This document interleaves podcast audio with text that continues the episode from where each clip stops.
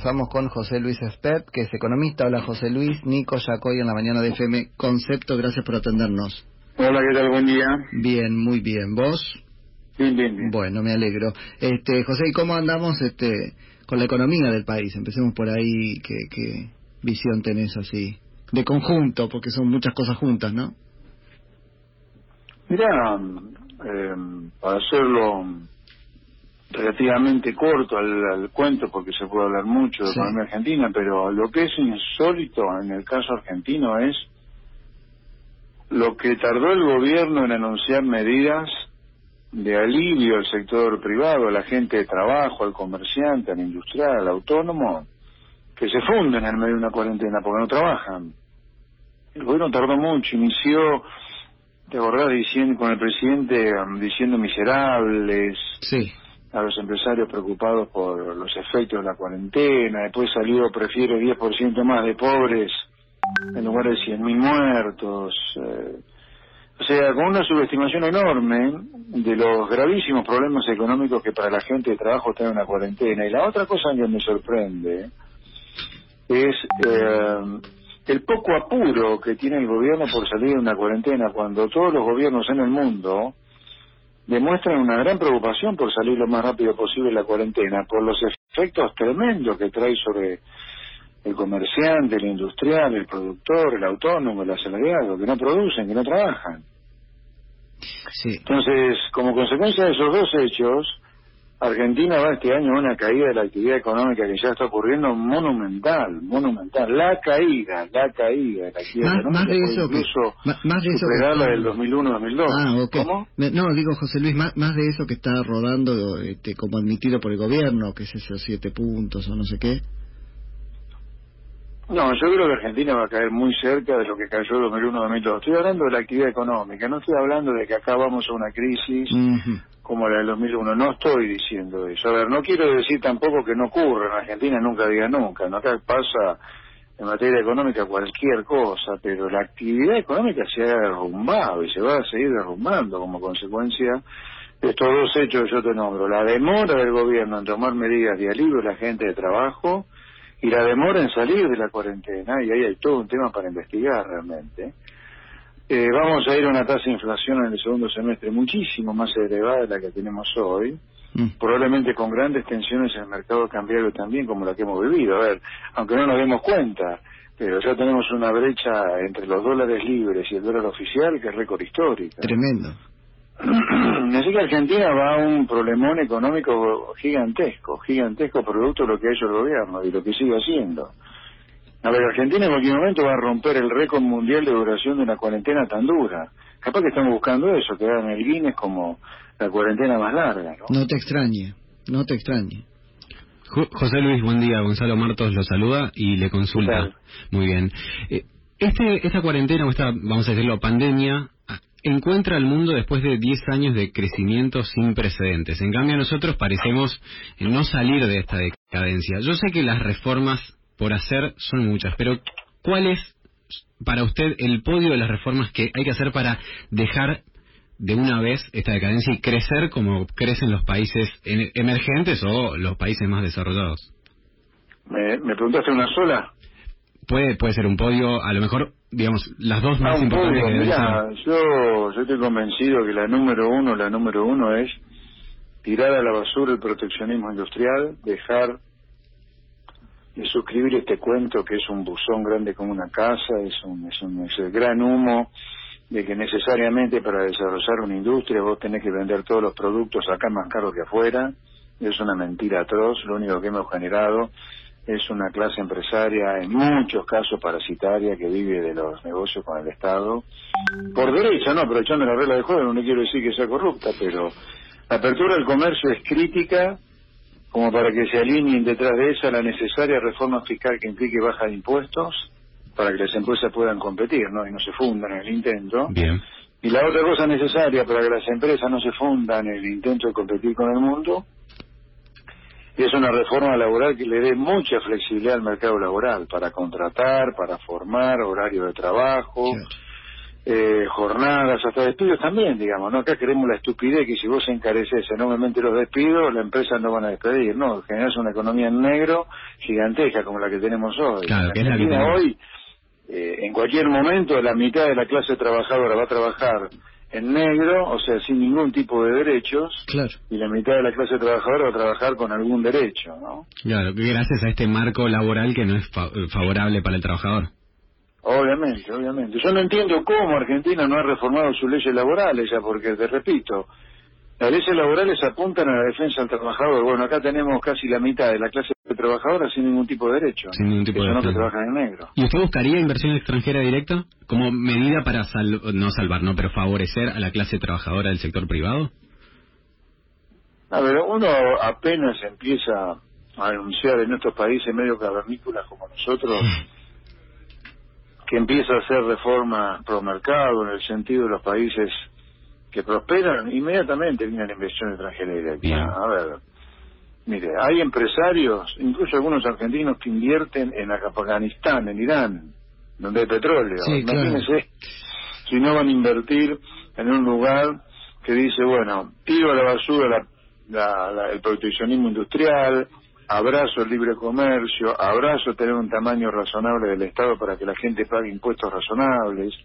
La inversión extranjera viene, viene sola, no hace falta medidas específicas, específicas, orientadas a captar inversión extranjera directa. Porque uno, uno la atrae con, con una seguridad jurídica estable y con reglas de juego claras, vamos a decirlo. Claro, claro, claro. Y además, bueno, que la gente, por ejemplo, me parece crítico no disfrutar la deuda. Vos no podés pasarte como un adicto pidiendo deuda y después como un estafador diciendo nunca la podés pagar. ¿viste? ¿Alguna vez podés pagar la deuda que vos contratás en las condiciones originales? ¿Para qué tomás deuda si a la larga no la podés pagar y tenés que andar alterando las condiciones originales de los préstamos, pero siempre? Claro. siempre. O sea, eso es parte de la seguridad jurídica que la inversión extranjera directa necesita para venir. Totalmente, sí. A ver, ahora podemos asignarle la responsabilidad del coronavirus, pero venimos ya por la novena reestructuración de deuda, desde por lo menos en el último tiempo. Entonces, Sí, no, el coronavirus, cuidado, y la pandemia, eh, Sí, y la- eso. y la cuarentena decidida por el gobierno me parece que persigue objetivos medio raros y Es un- oculta cosas extrañas también. Digamos, Sí, es raro sí. que vos, eh, dos meses después de haber comenzado la cuarentena, todavía estés testeando la décima parte de lo que testea Chile, por ejemplo, Sí. con menos población que vos. Es raro. Sí. Me no- no hay algo raro de por qué hemos elegido una cuarentena cavernícola en vez de testear de manera masiva y confinar, cuarentenar donde están los contagios. Claro. Ahí, José Luis, un poco introducís este, la que iba a ser mi pregunta, ¿no? Esto puede significar también en el mundo, más allá de que acá le agregamos mucha cosa, una este, oportunidad. ¿Nos ves con músculo, con cerebro para aprovecharlo así? ¿O al final estamos poniendo en acción las herramientas de siempre? Porque yo veo esto último. No, no, Argentina categóricamente te diría, está volviendo a repetir los errores de siempre. Ah, sí. Estamos muy, muy enfermos, estamos chiflados los argentinos. Sí. Pero no paramos de hacer la misma cagada de siempre, lo mismo, lo mismo. Control de precios, fijación de precios, este, cuarentenas inexplicables, un desprecio por la gente de laburo de parte de la política fenomenal. Terrible. O sea, vos fijate el otro día, el gobierno congela precios del gas, la luz, la telefonía móvil, la telefonía fija, pero no baja impuestos para que las empresas sobrevivan. O sea, las empresas hoy están, alguna, alguna, trabajando, produciendo, gastando en salario, gastando en mantener la fábrica produciendo, y en lugar de bajarle impuestos, en un estado que en muchas partes está cerrado porque solamente funciona la salud y la seguridad, en lugar de hacer eso, no, le fijan el precio, le congelan los precios a la empresa que está trabajando.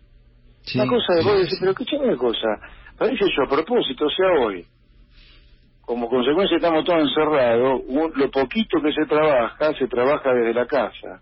O sea, Internet está a full. claro. ¿Y vos le fijás los precios a la empresa esa? No, bajá el impuesto para que no se caiga. Ahí está. Increíble. Sí, sí, sí, Ahí está. totalmente. Ahora, no hay otra cosa, José Luis, vos traías este, la gente de laburo, el, bueno, monotributista que empieza a pasarla mal. ¿No notás como que la política está como desesperada por traerla a su esquema de siempre y volvernos un poco dependientes del Estado y clientelistas? Uno habla con ellos y enseguida te, te meten en la misma bolsa de que recibe una asignación No, no, universal no, y es pareciera que- que te quieren llevar ahí, ¿no? No habría que descartar que acá detrás de esta cuarentena cavernícola medieval, en lugar de hacer millones de test para cuarentenar donde está el foco, haya algún objetivo Mm. mucho más este, central, medular en la, en la estrategia política del kirchnerismo, ¿no? que es hacernos a todos dependiendo del Estado. Y ese día armaste, bueno, el, el estado presente del tipo orwelliano, te Sí, diría, sí, sí. 1984. Ese día no. Sí, y lo, lo muy interesante, José, lo muy interesante, José Luis, y por eso lo remarco, esos, eh, a ver, es una batalla que se está dando, la frontera de esa batalla somos nosotros, nosotros, los oyentes, ¿no? Es esa, ese es el, Mirá. el segmento que van por pauperizar y, y, y clientelizar. Si la gente no se manifiesta, no se opone a esto, el kirchnerismo te lleva puesto. Ayer, por ejemplo, tenía un Zoom con 100 abogados de todo el país. Es inentendible que la justicia no esté funcionando a pleno. ¿Cuál es el argumento que no funciona la justicia? A ver, la justicia es un bien esencial. No puede estar cuarentenada. Rompete la cabeza para que funcione la justicia. Sí, claro. Andá a buscar en el mundo países civilizados donde la justicia no funciona. No existe eso. En un momento de emergencia donde el Estado se hace más ancho y puede cometer más arbitrariedades, ¿no? Obviamente. Por eso acá digo, detrás de esto de que no funciona la justicia, que el Congreso tampoco funciona, nos han eh, aislado del mundo hasta marzo del año que viene, cuando aparentemente recién ahí se van a retomar los vuelos internacionales. Los vuelos domésticos hasta septiembre no funcionan. La tardanza en ayudar a la gente de trabajo desde el Estado en el medio de la cuarentena la- el enamoramiento con la cuarentena. Acá hay cosas raras, hay cosas raras, muy raras, muy raras. Y en Una situación, cuarentena tan larga sin contagio, con poco contagio comparado con, con, lo, con lo que hay. A ver, una prueba de fuego para ver realmente las intenciones del gobierno y de los gobiernos en Argentina es ahora, el foco de contagio están en las villas miseria, ¿no? En las villas. Sí, sí, ahora sí. está explotando ahí el contagio. Sí. Acá tenemos la alternativa, o confinás las villas y atacás ahí el contagio, o seguimos con una cuarentena para todos, que en realidad es la mitad del país, Cava, el Gran Buenos Aires, Mm. Cava, el Gran Buenos Aires, porque hay que darse dar cuenta de lo que el gobierno pretende. Si el gobierno realmente pretende ser equilibrado, pretende luchar contra la pandemia, en serio, confinar donde está el foco No, del virus pero, acá. pero José Luis no tiene este músculo ideológico para eso, porque el country sí te lo confina, a un este, barrio de emergencia de ninguna manera te lo va a confinar. Bueno, pero ahí la gente donde está el foco de contagio, que es circunstancial, circunstancial que Circunstancial. sean villas, Sí, sí, sí. circunstancial que sean villas, podría ser plena Recoleta, no importa, Sí. Confinar la Recoleta o Palermo o, y- o confinar la villa, pero no confines a todo el país porque esa persona de la villa que trabaja en algún comercio de Cava o del Gran Buenos Aires, si va y contagia, después tiene que confinar más gente todavía, entonces destruir más puestos de trabajo, destruir más comercios. Sí. Yo no digo que sea fácil, eh, no digo que sea fácil, pero pongamos las cosas sobre la mesa. Eh, pero ¿Cómo gobernar no es fácil, o sea que está muy bien. Sí, claro, pero es absurdo confinar a la mitad de la actividad económica del país, Cava y la provincia de Buenos Aires, incluyendo el Gran Buenos Aires, cuando vos hoy los focos de contagio lo tenés en la villa. José Luis, y en este contexto orwelliano que usted muy bien describe, ¿qué opinión le merece esta especulación del gobierno con quedarse con acciones de las empresas a las que asisten? Bueno, esa es otra perlita que me sirve, me permite especular con razón de que acá hay algo más Ajá. detrás de la cuarentena y que nos cuiden la salud. Porque sumémosle a todas las cosas, cosas de las cuales hablamos, Sí, ¿no? sí. Hablamos de un país hasta marzo del año que viene no tiene vuelos internacionales. Hablamos de un país que hasta septiembre no, vuele- no tiene vuelos domésticos, donde no funciona la justicia, no funciona el legislativo. Por si fuera poco ahora, esta iniciativa que toma una idea que se aplicó en 2008 con la crisis subprime, que a lo mejor vuelve en el mundo civilizado, donde transitoriamente y como garantía de los préstamos, los estados que prestan toman a las acciones de las empresas a las cuales le prestan. Ahora acá, yo te aseguro, el kirchnerismo se te queda con las Sí. acciones, no como garantía, se te queda de aquí se te queda como pago de la plata que te prestaron y no te la devuelven más las acciones.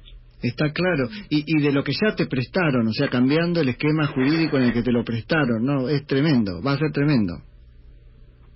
O hay posibilidad de que lo sea en realidad. José Luis, muchísimas gracias por la charla. No, por nada, un placer, buen día. Que tengas un buen día. José Luis Espert, economista. Concepto 95.